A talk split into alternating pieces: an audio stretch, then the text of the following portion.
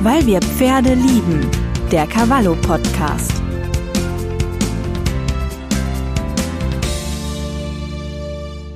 Diese Podcast-Folge wird euch präsentiert von Masterhorse, den Experten für bedarfsgerechte Pferdefütterung. Hallo und herzlich willkommen zu einer neuen Folge unseres Cavallo Podcasts. Ich bin Barbara Böke, Redakteurin bei Cavallo und freue mich sehr über meinen heutigen Gast. Es ist nämlich Conny Röhm. Herzlich willkommen, Conny. Vielen Dank, dass ich da sein darf. Hallöchen zusammen. Conny, wer Cavallo liest, der ist dir im Heft natürlich schon ganz oft begegnet und zwar bei Themen, die mit Fütterung zu tun haben. Du bist Pferdewissenschaftlerin, arbeitest als unabhängige Fütterungsberaterin und leitest seit 2017 das Tierwissenschaftliche Institut.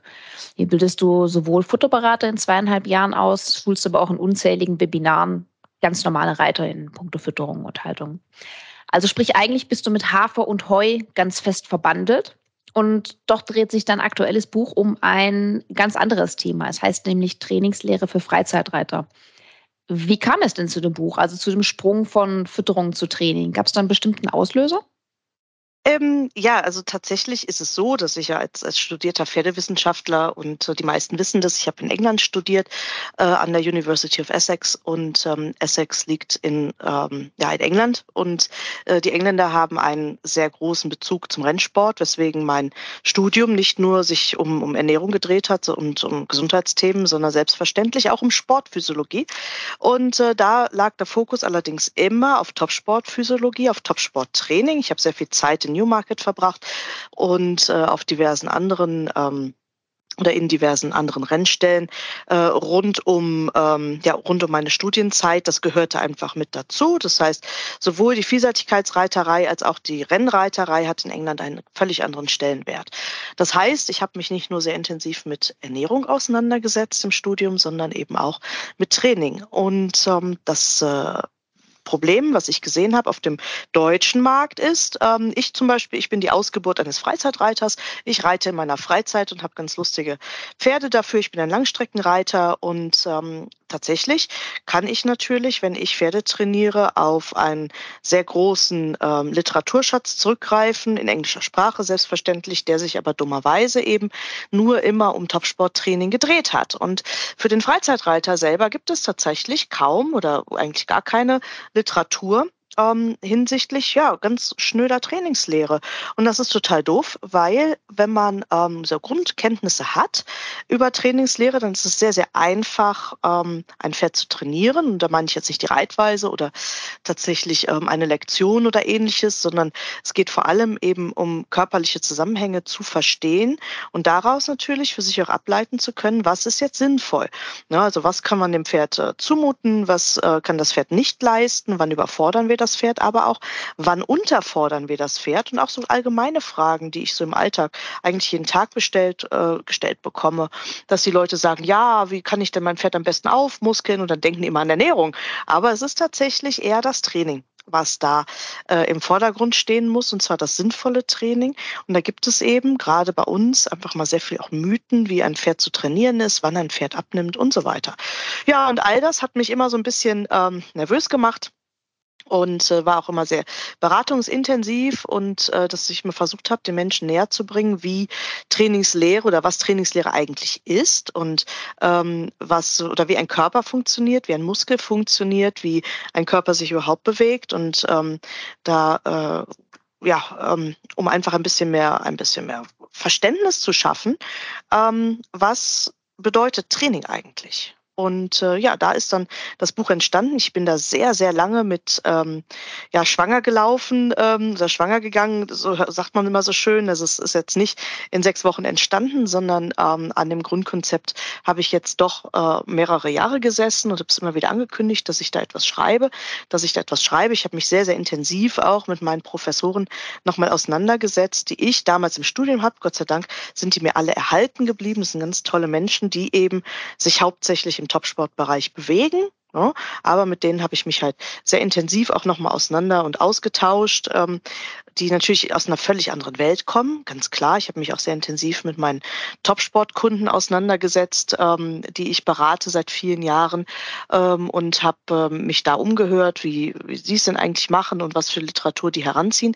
Interessanterweise auch im Deutschen ähm, Pferdesport findet oder haben wir sehr wenig äh, angewandte Literatur und ähm, ja, daraus habe ich äh, in vielen, vielen Stunden und vielen Stunden Überlegung natürlich dieses Buch irgendwann fertig gehabt. Ich war auch froh, als es dann irgendwann fertig war. Das ist äh, wie wenn man äh, ja lange an, an etwas sitzt, dann ist man irgendwann ganz happy, wenn es dann doch ähm, ja zur Welt gekommen ist, das Baby. Und ähm, da ist es nun. Seit einiger Zeit liegt es da und ähm, ich bin sehr, sehr froh. Das Feedback ist ganz, ganz toll bislang und ich bin wirklich total happy, dass es da ist, weil es hilft einfach jedem Reiter oder soll jedem Reiter helfen, ähm, sein Pferd auch ein bisschen besser zu verstehen ne? und damit natürlich Trainingsfehler zu vermeiden. Das äh, schützt vor ähm, Verletzung, das schützt auch vor Tierleid, das schützt auch hoffentlich vor Adipositas und so weiter. Und so ist dieses Buch entstanden. Also nicht von heute auf morgen, sondern doch über ein paar Jahre. Und ähm, ich hoffe, es gefällt den Leuten. Also ich fand es auf jeden Fall sehr, sehr spannend ähm, beim, beim Durchlesen. Aber ich möchte mal auf einen Punkt zurückkommen, den du gerade gesagt hast. Es soll jedem Reiter helfen, sein Pferd besser zu verstehen. Und wenn man die Grundkenntnisse hat, kann man ein Pferd recht einfach trainieren. Ähm, haben wir uns Reiter da bislang zu wenig Gedanken darüber gemacht oder waren es vielleicht sogar die falschen? Also sprich, fallen wir mehr an, einer Lektion oder einer Aufgabe, anstatt überhaupt erstmal grundsätzlich die, die Richtung festzulegen, was du in deinem Buch ja auch sagst, was wir mit den Pferden erreichen wollen und wie ein Training überhaupt funktioniert, bevor man dann quasi an die Details geht. Ja, es ist tatsächlich so, dass wir ähm, in Deutschland und Österreich und der Schweiz, wir haben alle relativ die gleiche Reitphilosophie, ähm, dass wir uns ganz häufig verlieren in Details, ohne das große Ganze erstmal festzustecken.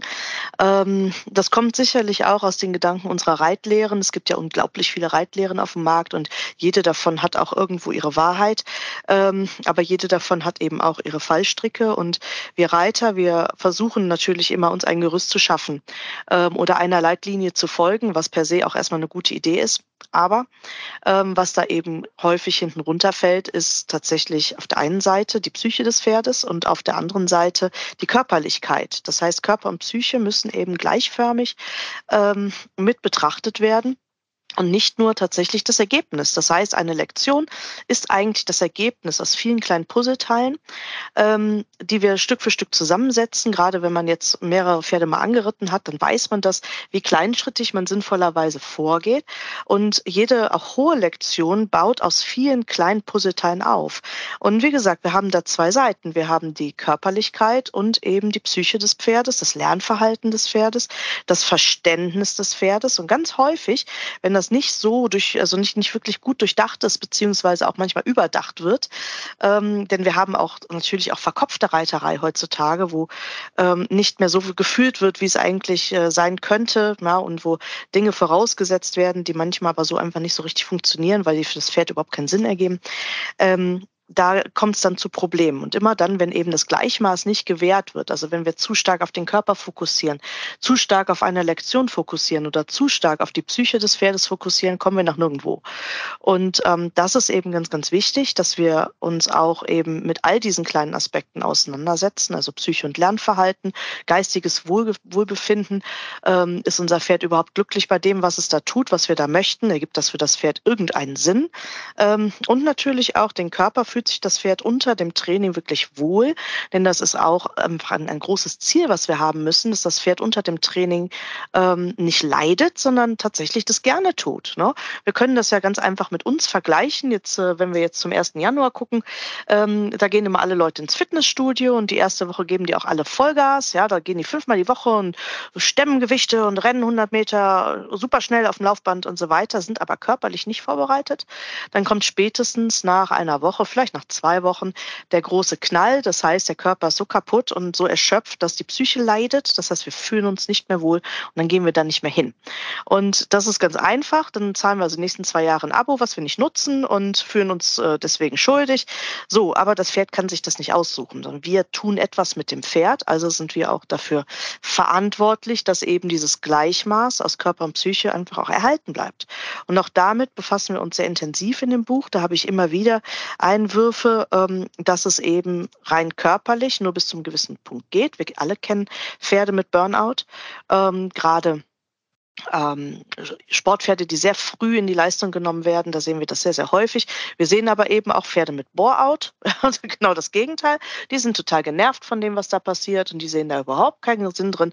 Und dann werden die auch zäh und dann stellen die auch die Arbeit ein. Also die wollen auch nicht mehr mitmachen.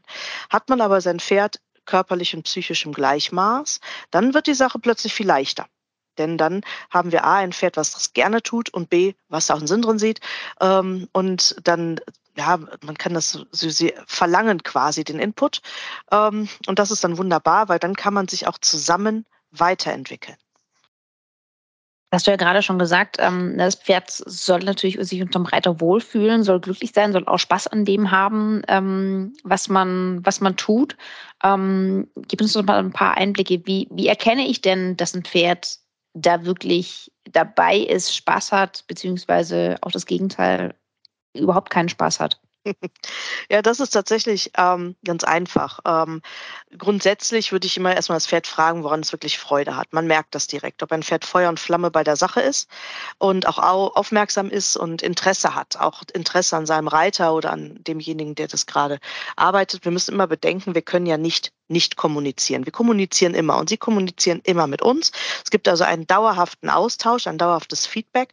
Und wenn wir, ein, ähm, wenn wir eine sehr klare Frage stellen, eine einfache Frage und das Pferd kann diese auch vernünftig beantworten mit einer Aktion zum Beispiel. Also ich frage nach etwas ähm, und das Pferd macht das auch A sofort, B mit sehr viel Freude. Man sieht es im Gesicht natürlich auch. Ne? Wir sehen natürlich, äh, man kann dem Pferd ja direkt ansehen, ob es froh ist oder nicht. Ja, wenn das verkniffenen Gesichtsausdruck hat, wenn die Ohren nach hinten hinten gehen, ähm, wenn das Pferd äh, Abwehrreaktionen zeigt, Übersprungshandlungen oder sonstiges, dann ähm, würde ich an alle diese Dinge erstmal Frage machen und würde äh, woanders ansetzen, würde also wirklich immer erstmal jedes Training so aufbauen, dass ich etwas finde, wo ich weiß, da sieht das Pferd einen Sinn drin. Ne? Es gibt zum Beispiel Pferde, die haben überhaupt keine Lust auf Arbeit im Viereck. Ja, die finden das ganz furchtbar und total öde und sie, sie sagen sich, wir sehen es bei Arbeitsrassen ganz häufig, dass sie zwar dann äh, laufen in der Bahn, auch vernünftig laufen in der Bahn, aber so wirklich motiviert sind sie vielleicht eher im Gelände. Ja, dass sie da gehen die Ohren nach vorne, da sind die froh bei der Sache, da laufen die vorwärts und äh, also wenn sie grinsen könnten, würden sie grinsen. Und ich finde, man merkt das im Reitgefühl direkt. Ähm, wir würden das auch biochemisch natürlich messen können, um da mal Wissenschaft einzustreuen, aber das ist in der Praxis natürlich unmöglich. Ähm, aber wir sehen eben ganz klassisch Schmerz, Stressanzeichen, Frustration auch, Aggression. Ähm, das sind alles Sachen, die merken wir sowohl unterm Sattel, ja, als eben auch ähm, an der Handarbeit oder in der, in der, Bodenarbeit, egal was wir tun, ob Horsemanship oder klassisch, wurscht, ja, das ist da völlig irre, ähm, irrelevant, sondern wir können da tatsächlich einfach schauen, ähm, macht das Pferd das gerne. Ein Pferd, was das versteht und was wir wollen, und das gerne tut, entwickelt sich unglaublich schnell. Das ist wirklich erstaunlich und eine wahre Freude, mit solchen Pferden zu arbeiten. Ähm, und dann vertragen die das auch, wenn man mal Sachen machen muss, die nicht so viel Spaß machen. Ne, denn wir wissen alle, es macht durchaus manchmal Sinn, ins Viereck zu gehen ähm, und da auch vernünftig zu arbeiten. Aber wenn das Pferd eben seinen Lebenssinn nicht darin sieht, nur im Viereck zu laufen, dann tun wir ihm keinen Gefallen damit, ähm, sondern müssen das Training eben sehr vielseitig gestalten. Und dann können die sicherlich auch hier oder da mal so eine Kröte schlucken gucken und sagen, na gut, dann gehen wir halt jetzt in die Bahn. Ja, regnet ja auch und drin ist eh schöner. Ähm, das kann also durchaus passieren. Also zu solchen Gedanken sind Pferde dann in der Regel durchaus fähig, dass sie sagen, ach ja, nö, das kann ich jetzt machen, das ist ganz spannend. Und dann kann man das ähm, da seine Arbeit auch sicherlich mit rein, ähm, ja, mit äh, hinein ähm, arbeiten, ja, dass man es gut kombiniert bekommt. Das heißt, dass man da vielseitig, äh, vielseitig arbeiten kann. Mhm tauchst du in, dem, in deinem Buch ja von, sag ich mal, von, von diesem grundsätzlichen, was ist überhaupt Training, was sind Fähigkeiten, was sind Fertigkeiten, ähm, wie hat man überhaupt Spaß, wie wird es definiert, ja auch ziemlich in, in die Details ein. Also Stichwort ähm, Nervenenergiesystem, wie kann überhaupt Bewegung entstehen? Ähm, mal ganz ketzerisch und mit so einem kleinen Augenzwinkern gefragt, warum brauche ich denn dieses Wissen? Reicht es nicht, wenn sich das Pferd einfach bewegt? Naja, es macht schon Sinn, ähm, wenn man sich damit mal befasst, weil das hat hinterher sehr viel mit Über- und Unterforderung zu tun, also diese zu erkennen. Wenn ich jetzt weiß, wie ein, ein Muskel sich bewegen kann, wenn ich weiß, wie Muskulatur sich generell bewegt, also wie Muskelkontraktion funktioniert, dann habe ich auch direkt das nächste Kapitel ähm, gelesen und weiß, was ein Energiestoffwechsel ist, was ist aerobes und anaerobes Training und so weiter. Das heißt, ein Körper ist ein unfassbar komplexes System. Unsere auch. Also jeder Körper ist ein unfassbar komplexes System und die Natur hatte ein wahres Wunderwerk produziert, ähm, dass ein Pferd sich überhaupt so bewegen kann, wie es sich bewegt. Das ist fantastisch. So, und äh, wenn wir uns da drauf hocken, dann müssen wir natürlich eine Idee haben, wie Muskulatur funktioniert. Ja? Ähm, und zwar, was sie nicht so toll findet, was sie sehr gut findet, wie kann sie belastet werden, wann wächst sie, wächst sie überhaupt oder ähm, wird es mehr oder doch nicht oder wird die nur größer. Ähm, das sind alles äh, Sachen, die man sich natürlich natürlich mit ähm, angucken sollte, weil es ist eben nicht damit getan, dass ich mich hinstelle als Reiter und sage, so, ich will jetzt Piaffe lernen. Also ich weiß nicht, wie oft ich diesen Satz schon gehört habe in meinem Leben. Ich will jetzt Piaffe lernen. Dass das so nicht funktioniert, sollte uns allen klar sein, ja, dass ein Pferd einfach anders lernt und äh, dass äh, ich ihm das 15 Mal vorspielen kann auf einem Video oder so, dass einfach nichts wird. Ähm, wenn ich aber weiß, wie Muskulatur zum Beispiel vorbereitet werden muss, dass es eines Tages ähm, die körperliche Fähigkeit hat, das zu tragen, das heißt den Körper so zu tragen, dass es das theoretisch kann. Und wenn ich natürlich auch die ähm, äh, Fertigkeiten und Fähigkeiten, auch die Kommunikationsfähigkeiten zwischen mir und dem Pferd so geschult habe, dass äh, ich es ihm Stück für Stück erklären kann mit einzelnen Sachen, dass es einfach eine logische Konsequenz ist. Da macht es Sinn, sich ganz vorneweg an eben zu äh, damit auseinanderzusetzen. A, wie funktioniert ein Muskel? Wann arbeitet ein Muskel wie und warum? Wie kann ein Muskel überhaupt tragfähig sein? Ja, dass es, äh, dass es uns tragen kann, dass es aber auch solche Lektionen hinterher eines Tages Tages vielleicht mal tun kann und vor allem auch mal die Frage zu stellen, was brauche ich für Fähigkeiten, ähm, um dem Pferd das genau zu, äh, zu erklären. Und deswegen ist es tatsächlich wichtig, sich mit Leistung zu befassen. Gehen wir in ein anderes Beispiel, zum Beispiel das Pferd ist zu dick und soll abnehmen, dann ist es eines der größten und schlimmsten Mythen, die wir im Pferdebereich haben. Dieser Satz, Achtung, das ist jetzt ein Mythos, ne? Ähm, das Pferd muss jetzt jeden Tag 30 Minuten galoppieren und dann nimmt das ab. Wenn man das Buch gelesen hat, braucht man das nicht mehr, weil das großer und grober Unfug ist. Ja, ein Pferd nimmt im Galopp nicht wirklich viel ab und ähm, übersäuert viel zu schnell. Und wissen wir, wie ein Muskel funktioniert und wie ein Energiestoffwechsel funktioniert, werden wir also sehen, das Pferd wird sehr schnell ermüden, sehr schnell Laktat akkumulieren. Aufgrund der fehlenden, des fehlenden Trainings kann es damit nicht viel anfangen. Es kommt zu Muskelzellschäden. Und ähm, das sind dann Dinge, die passieren einem nicht mehr. Und wenn man das, diesen Gedanken weiterdenkt, von diesem schrecklichen Mythos oder diesem Glaubenssatz, dass Pferde halt dies jenes tun müssen, um abzunehmen, dann sehen wir auch, was wir für einen Schaden dabei beim Pferd produzieren, und zwar körperlich und psychisch. Denn ein Pferd, was so trainiert würde, ja, also unsinnigerweise, es ist viel zu schwer, es ist nicht vorbereitet, ähm, es trägt ein wahnsinniges Gewicht mit sich herum, das Herz muss Schwerstarbeit leisten und dann jagen wir das eine halbe Stunde im Kreis. Ja, müssen wir jetzt über die ähm, über die Unsinnigkeit ähm, einer solchen Übung natürlich nicht nachdenken. Ähm, aber was das für das Pferd bedeutet, wie schlimm sich das fühlt, ja, wie groß die Schmerzen in der Muskulatur dann sein müssen und mit was für einer Erinnerung das Pferd aus dieser Lektion dann herausgeht. Ja, also wir haben das Pferd jetzt ähm, unsinnigerweise eine halbe Stunde im Kreis gejagt, das ist völlig fertig mit sich und der Welt, das ist nass geschwitzt, das pumpt, dem tut die Muskeln weh und dann nehmen wir dieses Pferd und stellen das weg. Was hat das Pferd gelernt? Ja, war also das, was gerade da passiert ist mit mir in dieser Bahn oder auf der Wiese oder sonst wo, war eine Vollkatastrophe. Das hat echt wehgetan. Wird das Pferd morgen gerne mit uns arbeiten? Nein. Ne, es wird es Eher nicht, nicht nein. Nicht mehr. Genau, das macht man ein paar Mal und dann sieht man auch, mal, sieht man schon mal Pferde, die einen richtig hassen.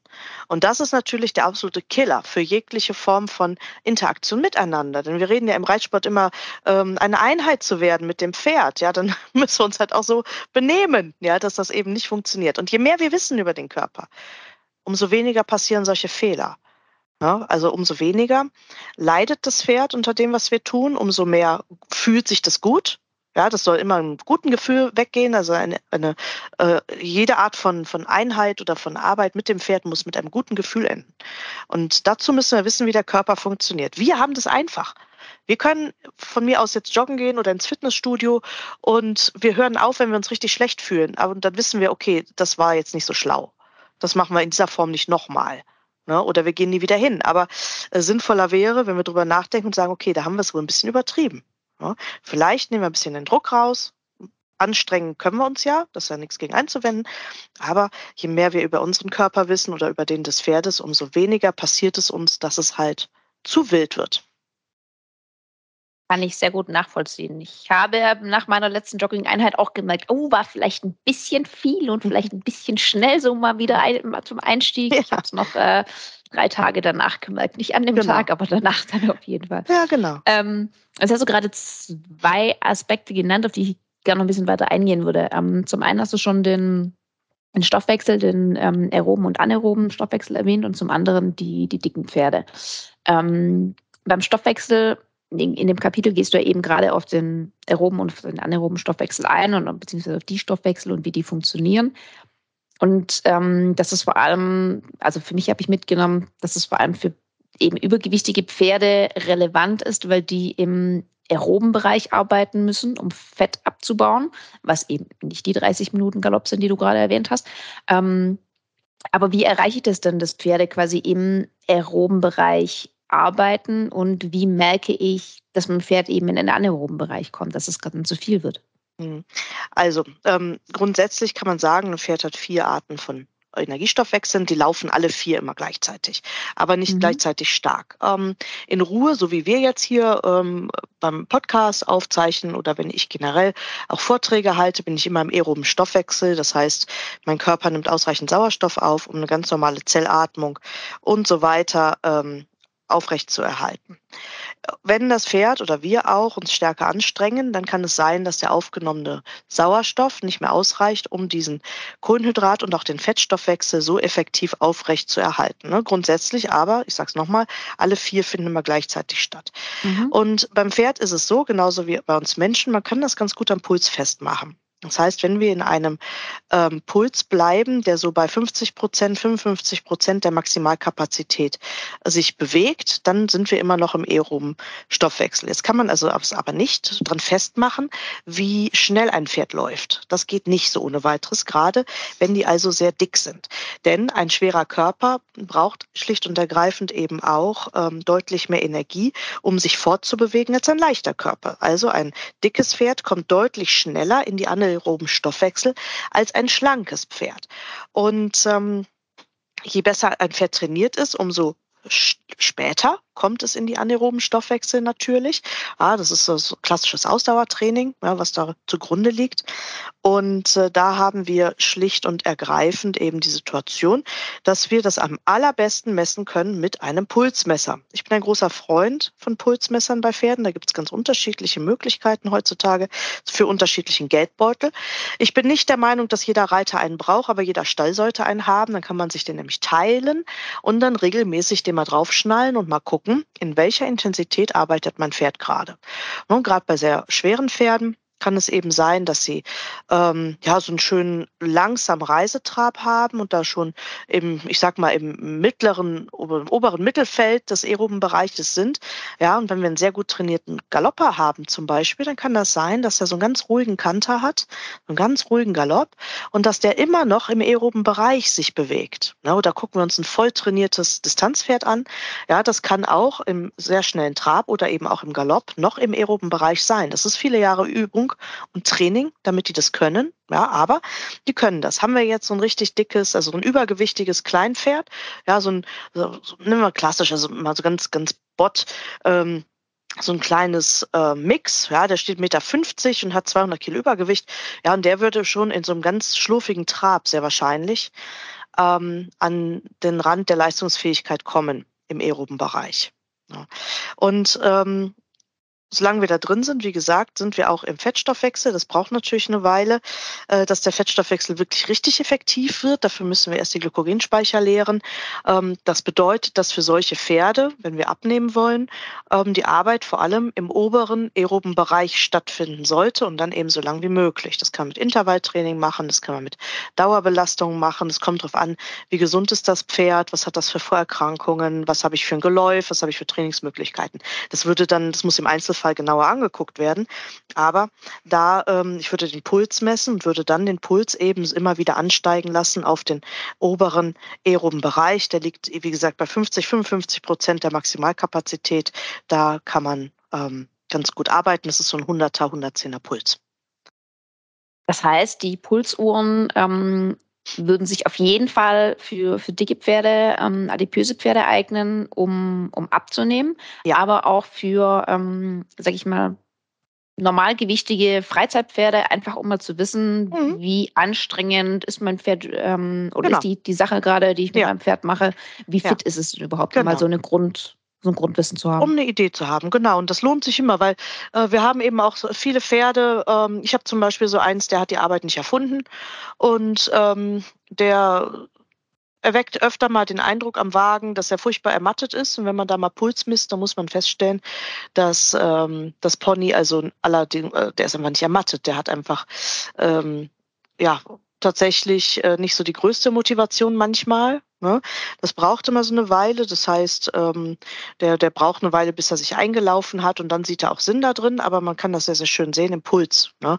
dass er halt ähm, zwar sagt, er würde furchtbar arg arbeiten, aber ähm, der Puls, der verrät ihn dann doch. Ne? Und dann muss man ein bisschen schauen, dass er motivierter ist, dann muss man die Lektion verändern, ähm, dass er motivierter ist. Der findet das zum Beispiel furchtbar langweilig, geradeaus zu, äh, zu fahren, aber der ist voll bei der Sache, wenn da Hütchen auf dem Platz stehen. Und das findet er großartig. Ne? Da kann man das schön dran sehen und dann sieht man es eben auch im Puls. Ähm, was man im Puls natürlich auch sieht, ist Überforderung. Ne? Das heißt, der Puls steigt massiv an. Kennt ihr vielleicht auch. Ähm, so Pferde lieber tot als Zweiter. Ja, ne? und ähm, da haben wir dann auch äh, ganz häufig hohe Adrenalinwerte und die haben wahnsinnig hohe Pulswerte und die laufen und laufen und laufen, obwohl die eigentlich längst nicht mehr können. Ähm, doch das sehen wir natürlich im Puls. Ne? Wir sehen also in beide Richtungen Belastung, also arbeitet das Pferd überhaupt schon, ähm, arbeitet es nicht. Und wenn ich jetzt zum Beispiel, wie jetzt bei einem, bei diesem Pony, bei diesem unmotivierten Pony, ähm, jetzt den Fehler machen würde, äh, tatsächlich darüber hinaus ihn zu zwingen, dass er vorwärts geht. Ja, dann A, finde ich das ähm, höchst fragwürdig, sowas zu tun. Und B, macht die Sache ja nicht besser, weil mit was wird er weggehen? Ja, er hat sich zwar nicht besonders angestellt, aber er ist maximal gelangweilt von dem, was da ist. Also verändern wir die Motivation und können dann natürlich eben, wenn er motiviert ist, in einem entsprechenden Pulsbereich arbeiten. Ja, und deswegen ähm, bin ich, wie gesagt, ein großer Freund der Pulsmessung, weil wir sehen auch, übrigens, wir sehen auch Schmerz. Ähm, dann ganz häufig, bevor die Lahmheit wirklich apparent wird, können wir zum Beispiel auch in Einzelbewegungen schon mal Schmerz sehen. Viele Osteopathen nutzen es deswegen auch ähm, oder Manualtherapeuten als therapeutisches Tool. Das würde ich ähm, aber vor allem eben als Trainingstool ist es elementar wertvoll. Ne, dass wir eben sagen können, ähm, arbeitet mein Pferd schon oder arbeitet es zu viel? Ja, äh, ist es also, hat es schon viel zu hohen Puls und wird also sehr, sehr schnell ermüden und überfordert sein, auch Schmerzen haben? Oder ist es wirklich in einem sehr, sehr angenehmen Puls jetzt? Und äh, deswegen also ich trainiere zum Beispiel meine Pferde im Frühjahr immer mit dem Pulsmesser an. Wir machen hier immer so eine kleine Winterpause, da, wo ich wohne, liegt in der Regel sehr viel Schnee und wir haben relativ viel Eis und äh, da ist das ganzjährige Training halt nicht möglich und auch nicht immer sinnvoll. Ähm, und wenn das Wetter jetzt wieder besser wird im Frühjahr, dann werde ich da für die ersten Einheiten von allen Pferden immer so eine Pulsmessung machen, werde es evaluieren, wie fit die sind, ja, wie fit sind die aus dem Winter gekommen und dann kann ich äh, da entsprechend ähm, angreifen beziehungsweise reingreifen, dass man jetzt sagen kann, okay, das können die leisten und das halt nicht. Ne? Mhm. Machst du das auch ähm, quasi abgesehen von, von dem äh, Einsatz im Frühjahr auch äh, zwischen, zwischen den Jahren? Mit deinem Hul bist du ja immer wieder auf Wanderritten unterwegs. Nutzt du da die Pulso zum Beispiel auch gezielt für Vorbereitungen?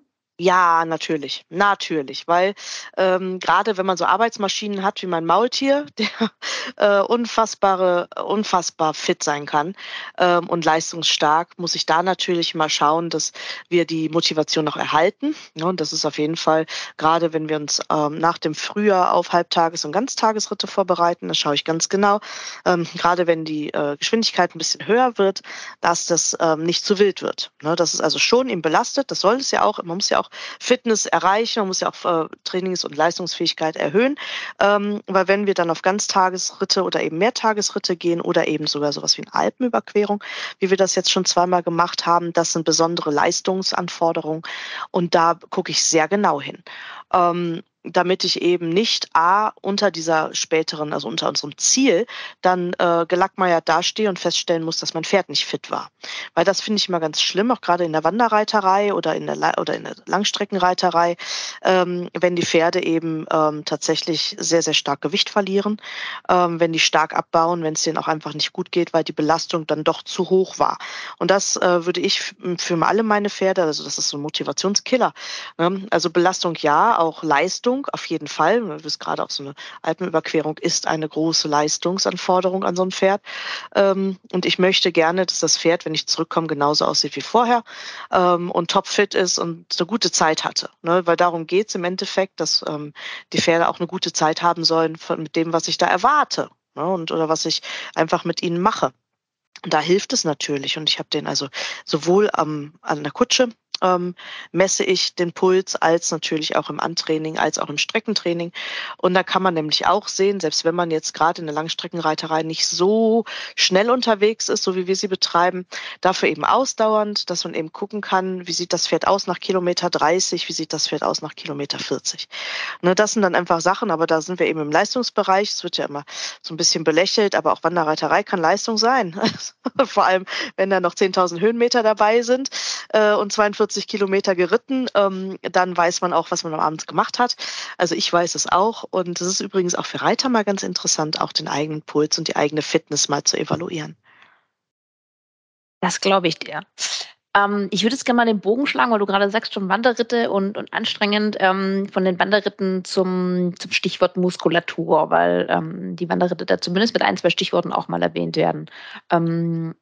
Also die, die oder wenn du die Muskulatur erklärst im Buch, Stichwort Typ 1 und Typ 2 Muskulatur, da schlägst du auch den Bogen zu unterschiedlichen Rassen und deren Verwendungszweck und warum quasi die Verwendung oder Nutzung ähm, nicht der Genetik entgegengesetzt sein sollte.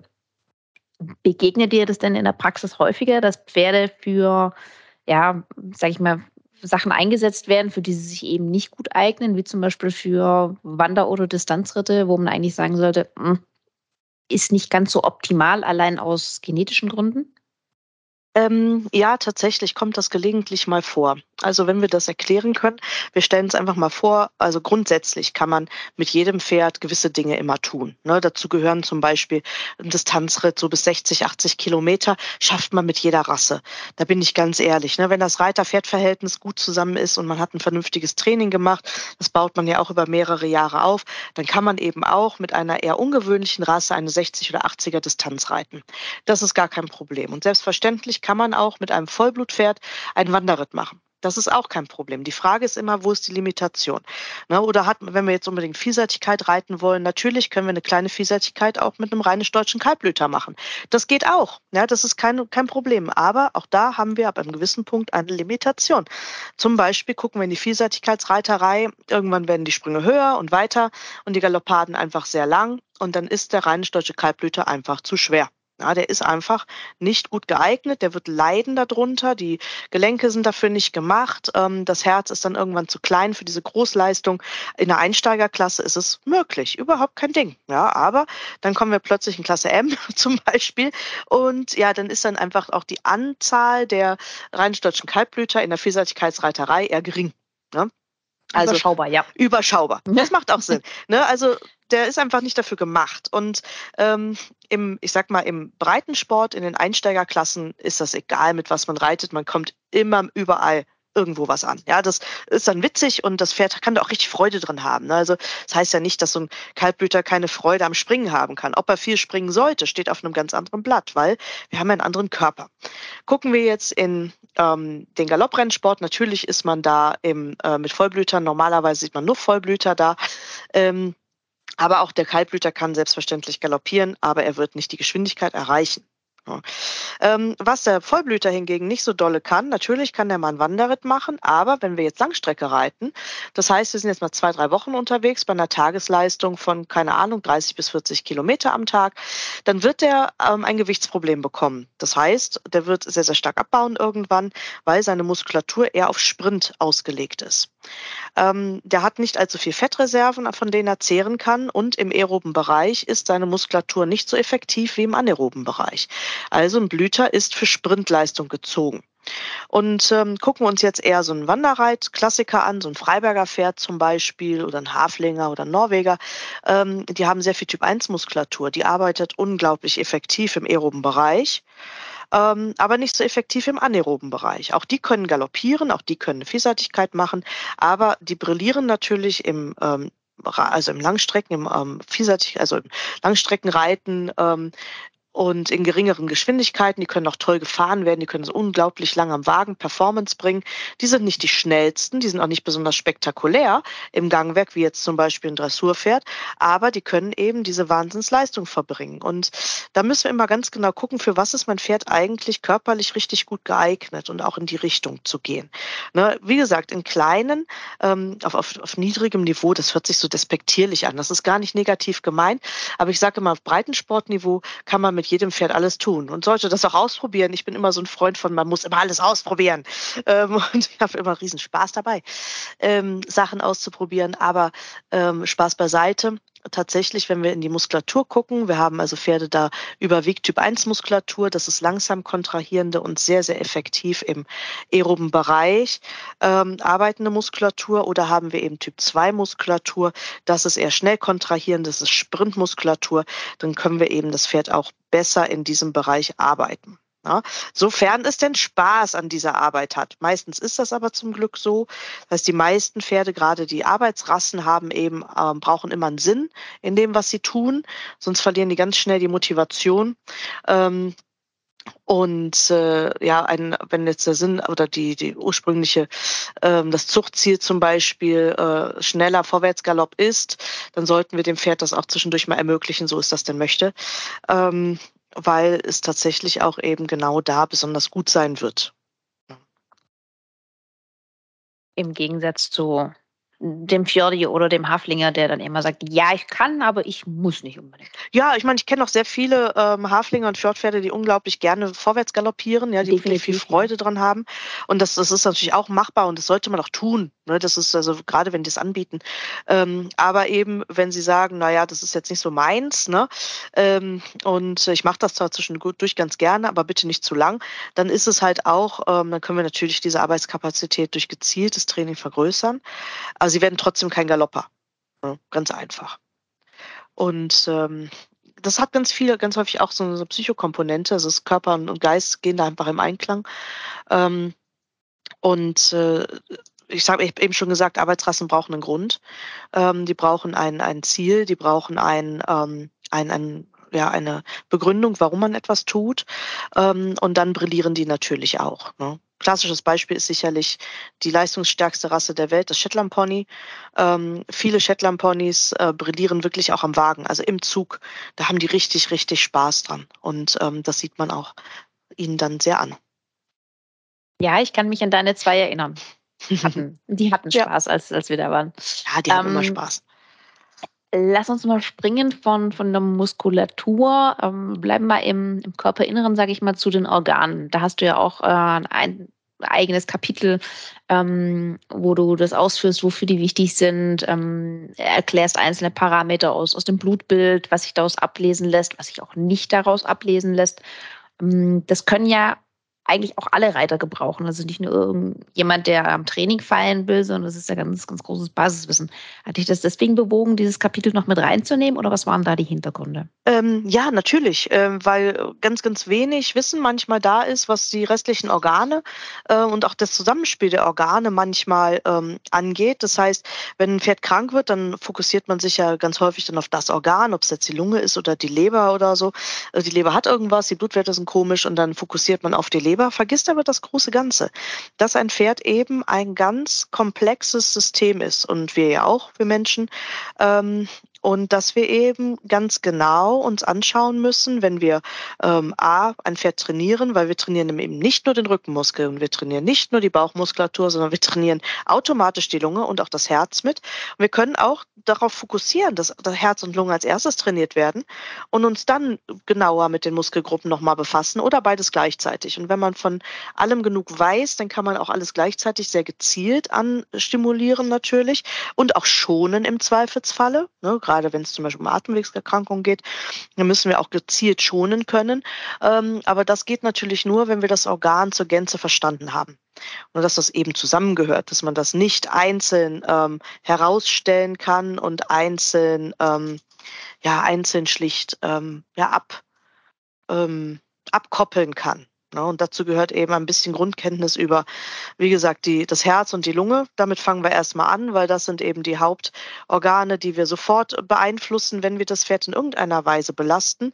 Dann natürlich die Leber und die Milz, je nachdem, was wir für Arbeit möchten. Ja, es ist ganz gut zu wissen, dass es eine Milz gibt und was macht sie eigentlich den ganzen Tag, ähm, wann kontrahiert die und wann nicht. Ähm, dass wir mal eine Idee haben, wie wir auch Blutparameter in den Kontext der Leistung setzen und auch Leberparameter in den Kontext der Leistung setzen. Denn manche Leberwerte oder vermeintliche Leberwerte steigen auch an nach dem Training. Ja, und dann haben wir hin und wieder mal mit Kunden zu tun, die sind da total aufgelöst und aufgeregt und die Leberparameter wären so schlecht.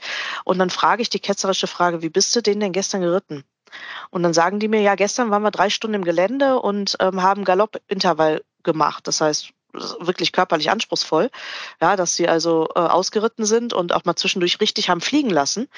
Ähm, dass dann gewisse Werte in den Blutwerten verändert sind. Ist völlig normal. Das geht auch wieder weg. Ja? Ähm, und das ist eben ganz wichtig, dass man ähm, auch so ein Blutbild immer in den, in den Kontext der Leistung mal setzt, dass ein Blutbild alleine, gerade wenn das Pferd super aussieht, nicht so aussagekräftig sein muss. Ne? Und ähm, gerade eben, wenn ein Pferd überhaupt leistungsfähig ist und fit und vergnügt und frech und darum pupst und äh, ganz fröhlich ist unterm Sattel und auch vorwärts geht, ähm, dass man das einschätzen lernt. Deswegen habe ich dieses, ja, nicht besonders große, aber für mich eben wichtige Kapitel mit reingenommen über die Organe und die Blutparameter. Ne, weil die gehören auch im Freizeitbereich dazu. Im Topsportbereich sowieso. Ne, Im Topshop-Bereich müssten wir sowas alles dauerhaft immer wieder mal angucken. Gerade wenn ein Pferd antrainiert wird, wenn wir über sehr große Leistungen, wirklich höchste Klassen nachdenken, Pferde, die auch viel reisen, Pferde, die international gezeigt werden, dann, ähm, und das tun diese Reiter in der Regel auch, ähm, gucken die da sehr genau hin, was da mit dem Pferd passiert. Trainingsparameter werden aufgenommen, weil alles, was eben das Pferd eher schädigt oder was dem Pferd zusetzt, psychisch wie physisch, ist ja auch leistungslimitierend. Mhm. Ja, und da sieht man eben auch die guten Sportler, Sportler und die anderen. Jetzt schlage ich doch noch die Brücke zum Anfang ähm, zur Fütterung, weil du natürlich auch ein Kapitel zur ähm, Ernährung hast. Und da habe ich ein bisschen, bin ich ein bisschen über einen Satz gestolpert, weil du schreibst, ähm, Reiter fordern Leistung, aber haben keine Kenntnisse über den, den Nährstoffbedarf und die Zufuhr. Ja. Dabei wird doch in Stellen, Online-Foren, wann immer du zwei Reiter zusammenstellst, vermutlich über kein Thema so lang und breit diskutiert über die Fütterung. Ja. Reden wir denn dann am Kern trotzdem vorbei? Ganz häufig. Ähm, also der Klassiker ist, ähm, was muss ich füttern, damit mein Pferd aufmuskelt? Das ist so der klassische Satz, den ich höre, wo ich weiß, okay, was musst du füttern, damit dein Pferd aufmuskelt? Naja, das ist jetzt relativ einfach. Ne? Dein Pferd braucht ausreichend Aminosäuren, Mengen Spurenelemente und Kohlenhydrate für die tatsächliche Leistung, denn der Muskel vergrößert sich nur unter Leistung, ähm, also durch eine gezielte Leistung und zwar eine Anforderung, aber nicht Überforderung. Ja, ein überforderter Muskel schrumpft. Ein ähm, geforderter Muskel wächst. Ähm, der kann natürlich nur wachsen, wenn wir dauerhaft ausreichend, aber nicht im Übermaß Aminosäuren, Mengen Spurenelemente, Vitamine haben und eben für die Leistung selber ausreichend Kohlenhydrate. Das heißt, da muss kein Wunderfutter gefüttert werden, sondern wenn ich diesen Satz höre, weiß ich, dass jemand noch nicht so richtig den Zusammenhang erfasst hat, dass es eben, ähm, also dass man A, Muskeln nicht anfüttern kann und B, dass ein Muskelproblem oder ein Muskel, der nicht wächst, ähm, nur dann nicht wachsen kann, wenn A, das Training nicht richtig gut ist, ja, und B, eben die Nährstoffzufuhr nicht ausreichend ist. Ähm, was daraus gemacht wird, ist immer wieder so, der Reiter wollen immer so einen Quickfix. Ja, die wollen dann einen Eimer kaufen, da steht irgendwas Muskel, Super Power, Tralala drauf und dann füttern die das und dann ist Muskulatur da. Das Problem ist, ich sehe das ganz häufig auch, dass die Leute das füttern zwei Wochen und dann sagen, boah, der hat so toll aufgemuskelt. Ein Pferd kann in zwei Wochen nicht aufmuskeln. Das ist physiologisch unmöglich. Was die sehen, ist ein dickeres Pferd. Das heißt, das Pferd glänzt jetzt mehr und es ist dicker geworden. Und wenn ich sowas halt sehe, das ist meistens Marketing auch, dann weiß ich, okay, naja, also das ist jetzt ganz süß, aber das ist halt physiologischer Unfug. Ja, ähm, weswegen ich halt ein bisschen Fütterung mit ins Buch reingepackt habe. Ich habe mich sehr kurz gehalten. Es war schwierig, kann ich euch sagen. Es war schwierig. ähm, vor allem, weil ich gerade an der Neuauflage von Purzespekt abschreibe, das wird etwas größer, aber es war wirklich hardcore, ähm, sich da kurz zu fassen. Aber tatsächlich ist es so, dass ähm, Ernährung eigentlich nicht so kompliziert ist. Auch Ernährung im Leistungssport ist nicht so kompliziert. Ähm, es ist relativ einfach, sehr ja, straightforward. Ähm, da muss man auch nicht so einen, so einen großen, ähm, großen Zampano dann machen. Ähm, eine vernünftige Pferdeernährung muss einfach passen auf die Anforderung. Ne? Und wenn die Anforderung ist, wir brauchen eine gewisse Leistung aus dem Pferd oder vom Pferd erreichen, ähm, das Pferd soll also in der Lage sein, eine gewisse Leistung zu erbringen, dann müssen wir eben alle nötigen Nährstoffe auch zur Verfügung stellen durch die Grundration. Das beginnt mit dem Heu, eventuell Kraftfutter, Mineralfutter, äh, fertig. Und ähm, dann sind wir schon mal ganz weit vorne. Schwierig wird's, wenn man also gar keine Ahnung hat, was in seinem Heu drin ist. Das haben wir ganz häufig, dass wir also Leistung wollen, haben aber keine Ahnung, was ist im Heu. Und das Lustige ist im, mit sich selbst, also wenn wir jetzt ähm, jemand haben, der, der anfängt, Sport zu treiben, ähm, im Fitnessstudio und vielleicht auch ein Ziel hat, ähm, Gewichtsreduktion, Muskelaufbau, was auch immer dann befasst er sich früher oder später auf jeden Fall mit seiner eigenen Ernährung. Mal mehr, mal weniger, weil auch da ist immer so der erste Griff zu irgendwelchen Shakes zum Beispiel oder sonstigen Superfoods. Ähm, und den gleichen Effekt sehen wir beim Pferd halt auch, aber es macht keinen Sinn. Es ist viel sinnvoller, sich tatsächlich mit seinem eigenen Bedarf und Bedürfnis auseinanderzusetzen für die eigene Leistung ne, und ähm, eben das Übermaß zu vermeiden, aber eben auch die Unterernährung zu vermeiden. Und äh, dann auch da zu starten. Ne? Und da macht es zum Beispiel, wenn ich jetzt mich anschaue, ich bin im Moment nicht besonders fit, ähm, ich erhole mich noch von einer Corona-Infektion und ich, für mich würde es jetzt überhaupt keinen Sinn machen, wenn ich jetzt anfangen würde, ein bisschen äh, Cardio-Training zu machen, mich zu ernähren wie ein Topsport-Bodybuilder. Es macht keinen Sinn. Ja, sondern ich würde genau auf das füttern, also mich selbst auf das füttern, was ich gerade an Leistung erbringe ja, oder Versuche an Leistung zu erbringen. Und das ist halt ganz wichtig, deswegen mussten wir es eben mit reinnehmen oder habe ich es auch mit reingenommen, dass die Ernährung einen zentralen Einfluss hat aufs Training. Ne? Und dass wir uns eben auch damit befassen müssen, dass gerade wenn wir Leistung wollen, auch im Freizeitbereich, zum Beispiel auch ähm, als Wanderreiter, nehmen wir wieder äh, die Wanderreiterei vielleicht dazu, ähm, dass ich äh, mir darüber im Klaren bin, was das bedeutet, eine solche Leistung vom Pferd zu erwarten. Oder ob ich jetzt Working Equitation mache, ja, oder ähm, ähm, Vielseitigkeitsreiterei oder sonstiges, ne, das ist eigentlich total egal, dass ich mir das wirklich sehr genau angucke und mich eben frage, was sind die genauen Anforderungen an das Pferd, an seinen Körper und was braucht er für Nährstoffe, um diesen Anforderungen gerecht zu werden. Ja, und dann befasst man sich eben mal, was wirklich im Futter drin ist. Aber wie du ja gerade so schön gesagt hast, ne, Futter alleine ist halt noch nicht alles. Genau sondern kommt es auf das ganze, große ja, Ganze genau. drauf an. Ja, denn man kann Leistung nicht anfüttern. Nur die Leistung kommt aus dem Training, die muss aus dem Training erarbeitet werden. Und ich kann natürlich ein Pferd mit übermäßig viel Hafer echt raderdoll machen, aber ähm, das hat halt auch mit Leistung nichts zu tun, sondern das ist dann ein raderdolles Pferd was ähm, sich die Energie abbrennt, aber das hat auch eben nichts mit äh, Leistung zu tun. Kann ich jetzt zum ein, ein kleines Zitat noch anbringen, das ich persönlich sehr, sehr schön finde, kommt ziemlich am Ende. Ähm, Training ist wie ein Gemälde einer Landschaft entstehen zu lassen. Man beginnt mit dem Hintergrund, dem Himmel und arbeitet sich langsam in die Details vor. Und zwischendurch muss die Farbe auch mal etwas trocknen. Und ja. mit dem Buch, finde ich, lieferst du da eine ähm, ich hoffe, ich verletze jetzt keine Markennamen, so, so eine Malen nach Zahlen Anleitung für so ein gelungenes Gemälde. Auch für so jemanden wie mich, der absolut äh, mal unbegabt ist, was ich immer wieder merke, wenn, wenn ich das probiere. Ähm, ich finde es super spannend und auch die, die Einblicke, die du heute gegeben hast, ich glaube, da kann jeder, jeder Reiter ganz viel mitnehmen für, die, für seine Arbeit mit dem Pferd. Vielen lieben Dank dir. Sehr, sehr gerne und ähm, ja, vielen Dank, dass ich da sein durfte und äh, viel Freude, wenn ihr das Buch lest. Und wenn ihr mehr zu Fütterungs- und Trainingsthemen wissen wollt, dann schaut auf jeden Fall in die aktuelle Cavallo rein oder auf unserer Website www.cavallo.de vorbei und hört natürlich auch gerne in die nächste Folge unseres Podcasts hinein. Bis zum nächsten Mal.